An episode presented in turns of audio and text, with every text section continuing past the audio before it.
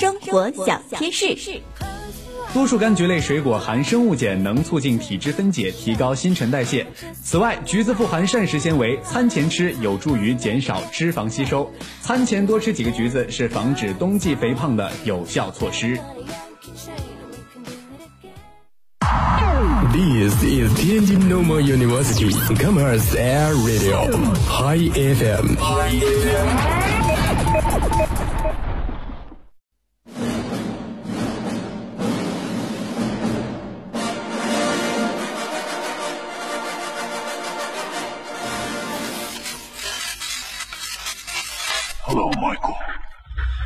I want to play a game.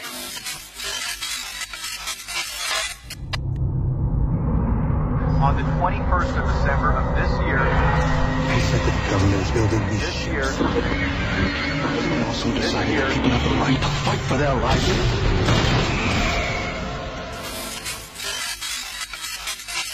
从现在开始，你只许疼我一个人，要宠我，不能骗我，答应我的每一件事情呢都要做到，对我讲的每一句话都要真心，不许欺负我、骂我。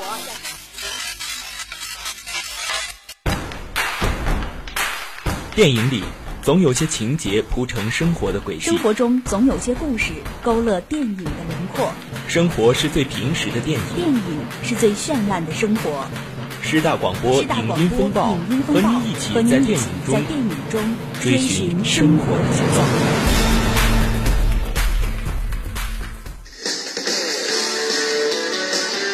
由徐克执导，张涵予、梁家辉、于南、韩庚等联袂主演的 3D 动作巨制《智取虎威山》将于十二月二十四号圣诞档全面公映。继女主角于南首曝青莲造型后，近日片方再曝于南一组重口味剧照，不仅挑战观众的视觉底线，也使压寨夫人青莲在片中的身份和情感越发显得扑朔迷离。高口碑低票房这六个字，让《绣春刀》成了今年夏天中国电影界最受关注的事件之一。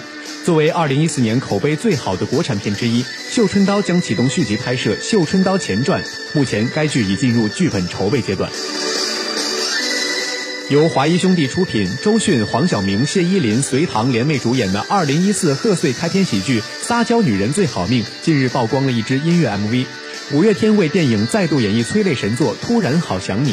伴随着《突然好想你》深入人心的歌词，周迅与黄晓明有达以上恋人未满的纠结羁绊逐一曝光。由九零后导演青阳执导、朱时茂监制的谍战悬疑电影《蝶莲花》宣布定档一月十六号空降贺岁档。与档期同步曝光的还有该片密电版先导海报以及主要演员定妆照。密电版海报以金属时刻的摩尔斯电码为线索，展示出浓重的谍战氛围。而朱时茂、陈佩斯这两位影视界的前辈的加盟，也为电影增添了不少亮点。由彼得·杰克逊执导的《魔戒前传》第三部《霍比特人三：五军之战》的主演们日前登上了《帝国》杂志的封面。据悉，《霍比特人三》定于十二月十七号的北美公映，而第三部中会有长达四十五分钟五大军团的战斗场景，这将会为这套魔幻系列电影写下完美的句点。由华纳兄弟出品、英国导演乔怀特执导的新片《彼得潘》近日曝光了海报和剧照。在曝光的海报中，可以窥见新版影片主角彼得潘的独特气质。不知和两千零三年的版本相比，这一版本的彼得潘会有怎样的突破和变化？据悉，影片将于二零一五年的七月十七号全面上映。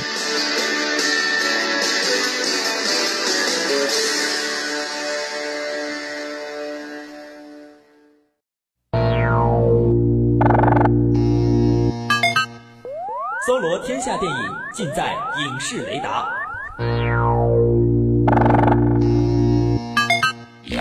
Присяга, я твой работник.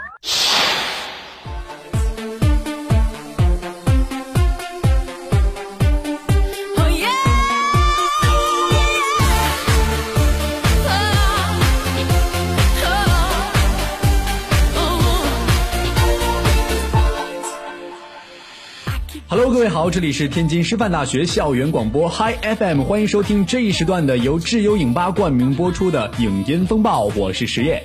哎，细心的听众可能会发现啊，我们这一期的影音风暴跟往期的节目有一些不同。没错，我们的影音风暴是由智优影吧冠名播出的，也是非常感谢智优影吧对我们节目的支持。当然了，我们除了节目的名字之外，我们还有一些其他的板块上的变动。哎，因为有这个听众给我们。发来反馈啊，说你们每一期节目都是介绍一两部院线电影，即将上映的或者是正在上映的，听了特别的不过瘾。那么我们从这一期开始，为期一个月都会做一期智友影吧影音风暴的特别节目，来每周都为大家介绍一个专题当中的不同电影。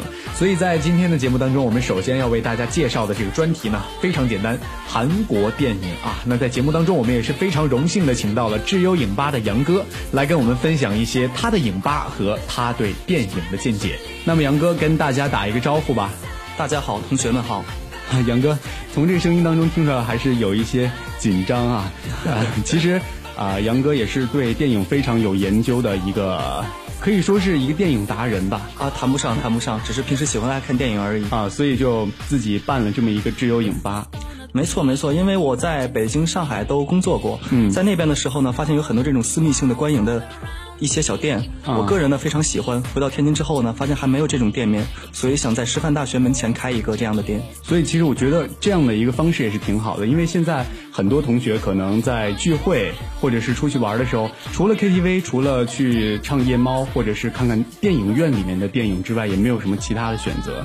呃，因为我们的节目在播出的时候，也有一些听众朋友们给我们反馈嘛，就是我们有一个老电影的环节，这个电影我们特别想去电影院看。但是没有这样的机会，比如说像那个泰坦尼克号的三 D，当时我们介绍完之后，有很多朋友都说啊，我特别想看这个三 D 版本，但是苦于没有这样的条件，所以我觉得杨哥这样一个智友影吧，这样算是一个小的放映室吧。没错没错，就可以给我们同学提供这样的条件。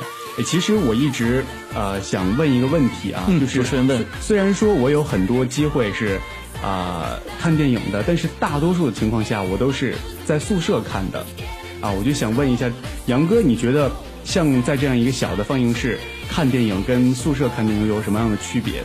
啊，很多同学也过来我的店之后呢，也会说这个问题。嗯，说我既然能在寝室看，能在视频网站看到这个电影，为什么来了你这里看呢？其实呢，对于那些真正的电影爱好者来说，呃，电影只是其中的一个部分。为什么大家为什么平时要去电影院呢？主要是因为观影的一个环境。嗯，但是现在来说呢，电影院的环境因为观影的人越来越多。这个嘈杂程度越来越大。如果在影吧观影的话，有最大的一个优势就是私密性。比如说情侣啊，最典型的一个例子就是情侣。嗯，两个人之间一个下午或者一个晚上，选一部一起爱看的电影，悠悠然然的就可以过了几个小时。还有一种呢，就是宿舍的几个朋友无聊了，带一些爆米花，带一些饮料，可以到我这儿选一部爱看的。像刚才主持人说《泰坦尼克》的 3D 啊，像《阿凡达》的 3D 啊，这些可能很多大学的同学在这个电影播映的时候只有十几岁，当时的票价也很贵，错过了，可能这一生就错过了。别人在提到的时候，永远都是一个一一个遗憾。但是到只有影吧呢，可以弥补你这些观影的遗憾。对，我想当时就是那个《阿凡达》三 D 刚刚上映的时候，一张票可能一百多，一百对对对，一百，一百八十块钱。因为我是天津人嘛，当时零九年一百八，当时是咬了牙，呃，基本上是把牙齿咬碎了去看的这一部电影 啊。所以就其实当时可能因为这个价格或者时间一些。因素吧我们错过了之后，也就是现在可以在杨哥的只有影吧看到，是吗？没错，没错，没错。那我们这个三 D 效果也可以显示得出来吗？当然能显示出来了，而且在影吧的三 D 效果呢，坦白来说是要比院线的三 D 更好一些，因为现在目前呢，影院的三 D 是用的是不闪示三 D 眼镜，在影吧这里呢用的是快门式，三 D 的成像效果呢会更清晰一些。啊，这个其实这个区别我不是特别的了解，对对对。但是因为当时我也去杨哥的这个影吧去看过。因为我觉得这个效果真的很好。当时我们在那个小包间里面嘛，对对对，那个幕布下来的时候，我还有一点担心，就这个可能成像效果可能不是太好。没错，但是我看了之后觉得还是很不错的。那其实我们今天的一个话题嘛，就是要介绍电影。那今天我们要介绍的这个话题就是韩国的电影。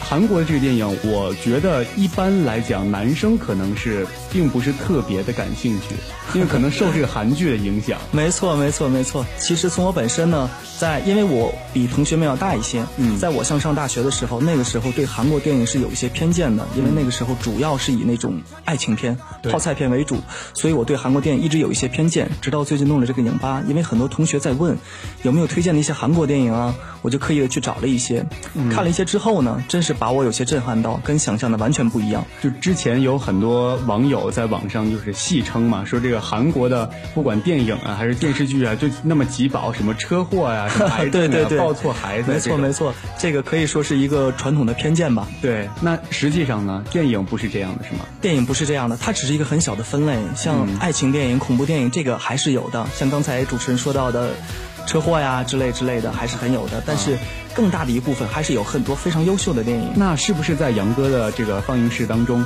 有很多的看这个爱情片或者是恐怖片的都是情侣啊？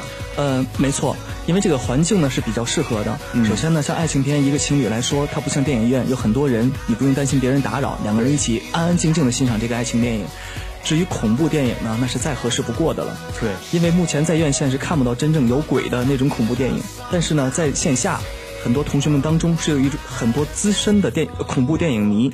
嗯，在我的影吧里呢，它的环境是比较私密性的，周围贴的也是那种和影院一样的吸音纸。吸音纸就是消音的那一种。没错，没错，是专业的隔音消音。做完之后呢，然后一个封闭的空间里面看恐怖电影是最有感觉不过的。好，刚才杨哥提到，就是有一些电影是在院线没有办法看到的。对对那就是说在杨哥这里是可以看到的，是吗？没错，没错。像恐怖电影啦，其实像韩国电影现在就不能在大院线看到，很多韩国电影迷们就比较遗憾。在只有影吧可以提供一样，就提供一个这样在大屏幕观看的机会。其实从今年开始，广电总局也是有一个政策上的变化吧。对对引进的，片子会少很多。那本来这个韩国的片子的比例就很少，没错。所以现在确实在院线这样一想，好像没有看到很多的这个韩国的影片啊。对对对，那像在这个韩国电影当中的爱情片儿跟恐怖片儿，他们应该是就是分成同一类的一个关键因素，就是可以适合情侣去看的。呃，可以这么说吧。还有一个，我为什么把它分到一类呢？因为我觉得，呃，看看亚洲其他国家的电影来说，初期的发展好像都是从爱情和恐怖电影起来的。对举个很简单的例子，咱们说泰国，嗯，原来对泰国的电影是完全没有印象的。最近几年，泰国电影也有了很迅猛的发展。初恋这件小事儿，对，一个是爱情片，还有一就是鬼乱系列啊大家对它的恐怖片这种印象也是越来越深刻。其实说实话，现在国内的爱情电影，大家可以去看一下。第一是爱情片，像《一生一世》这一种，还有一种呢就是那种呃，算是恐怖片吧，恐怖悬疑片，像前一段时间上映的《京城八十一号》，对，最近要上映的一些呃一些院线电影吧，都是恐怖悬疑类的。其实我个人并不是特别喜欢看国内的恐怖片儿，因为国内的这个恐怖片儿有一种。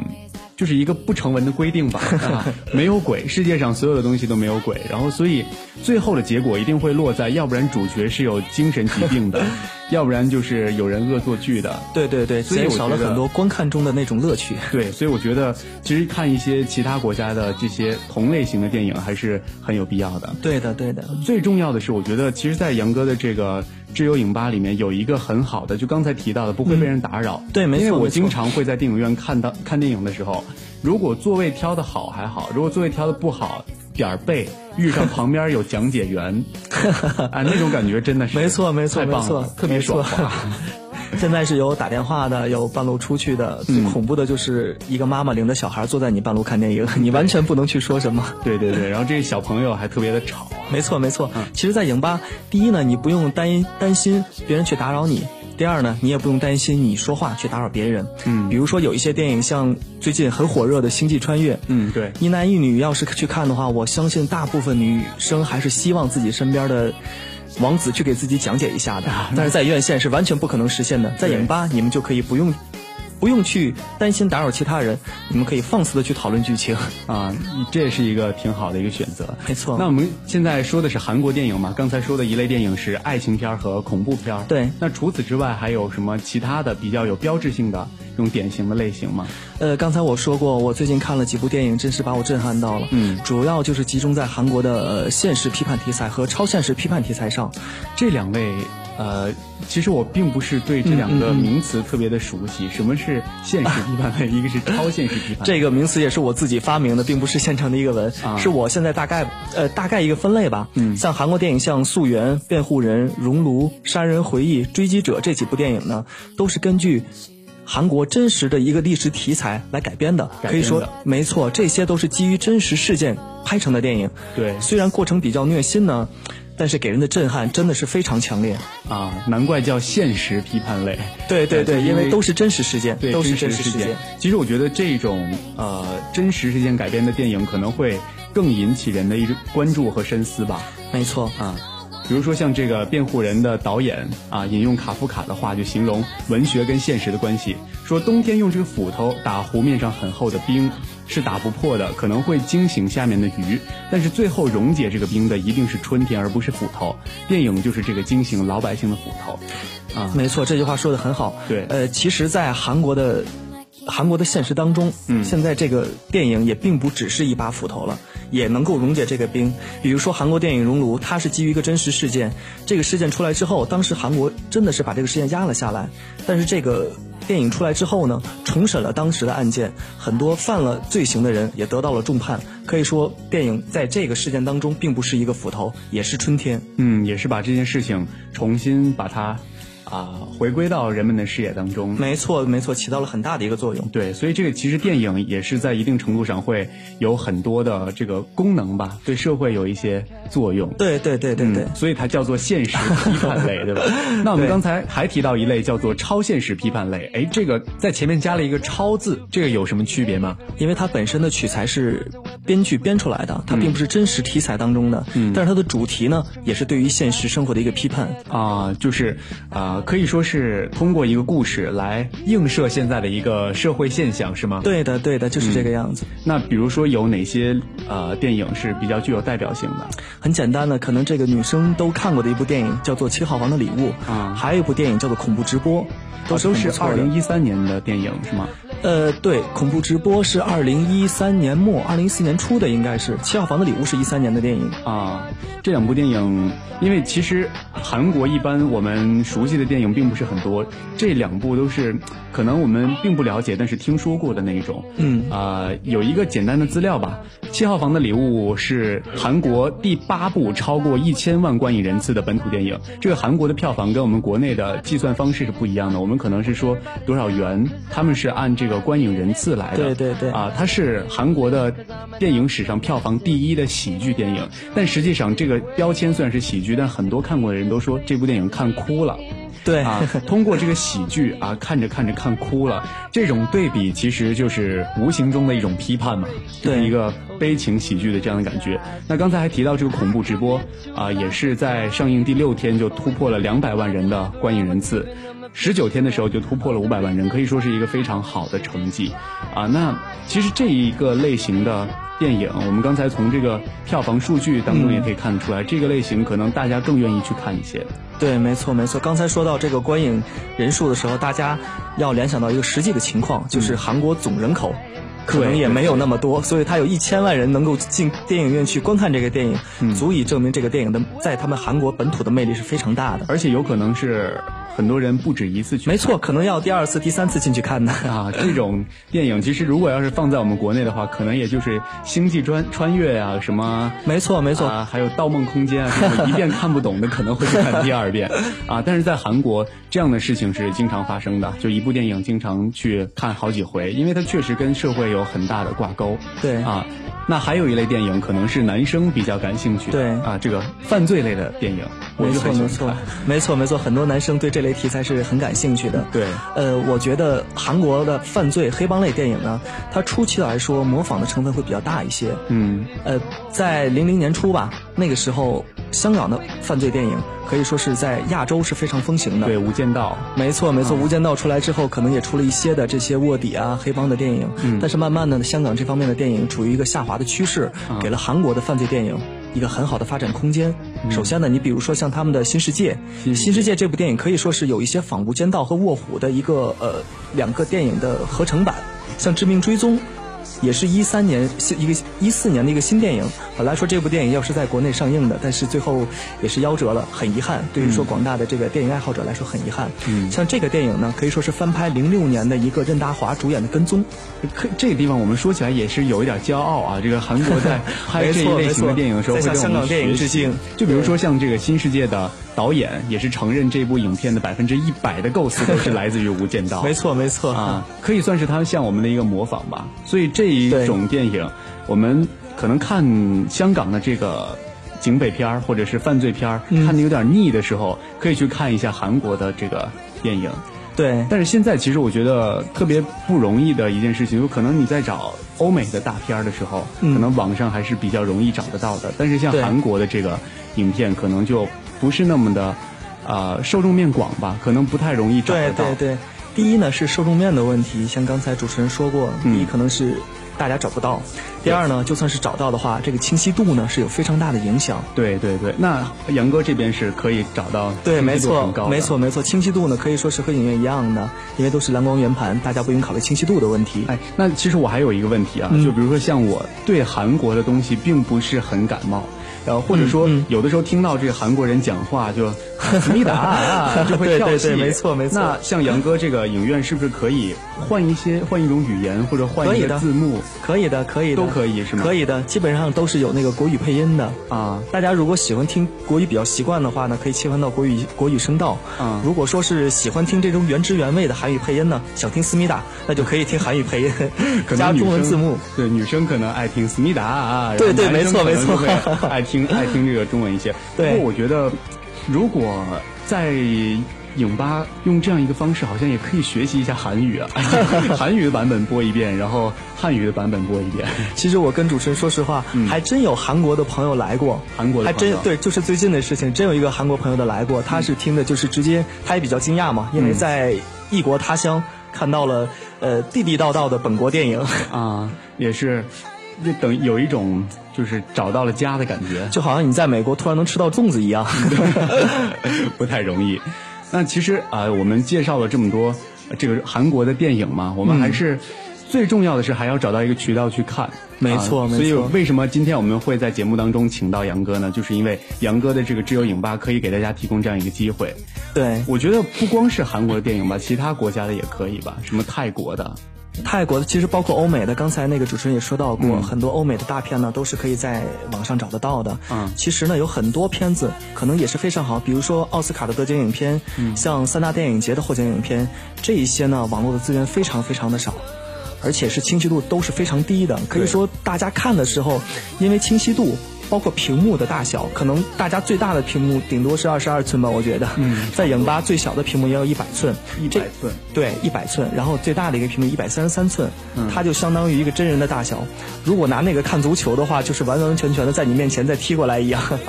就是有一点自己玩的这种感觉。对对对，可以说不仅是看电影，更多的去欣赏电影，融入这个电影，嗯不仅是一种休闲娱乐，可以把它当做一种文化来去看。那么我们今天介绍了这么多的韩国的不同类型的电影，也介绍到了杨哥的影吧，但是我们一直都没有提到杨哥的这个影吧到底在哪里。是吗？啊，我跟大家简单说一下啊，嗯就在离南门很近，呃，南门后面的小区里面，华木里十五华木里，对对对，十五号楼一门一零二。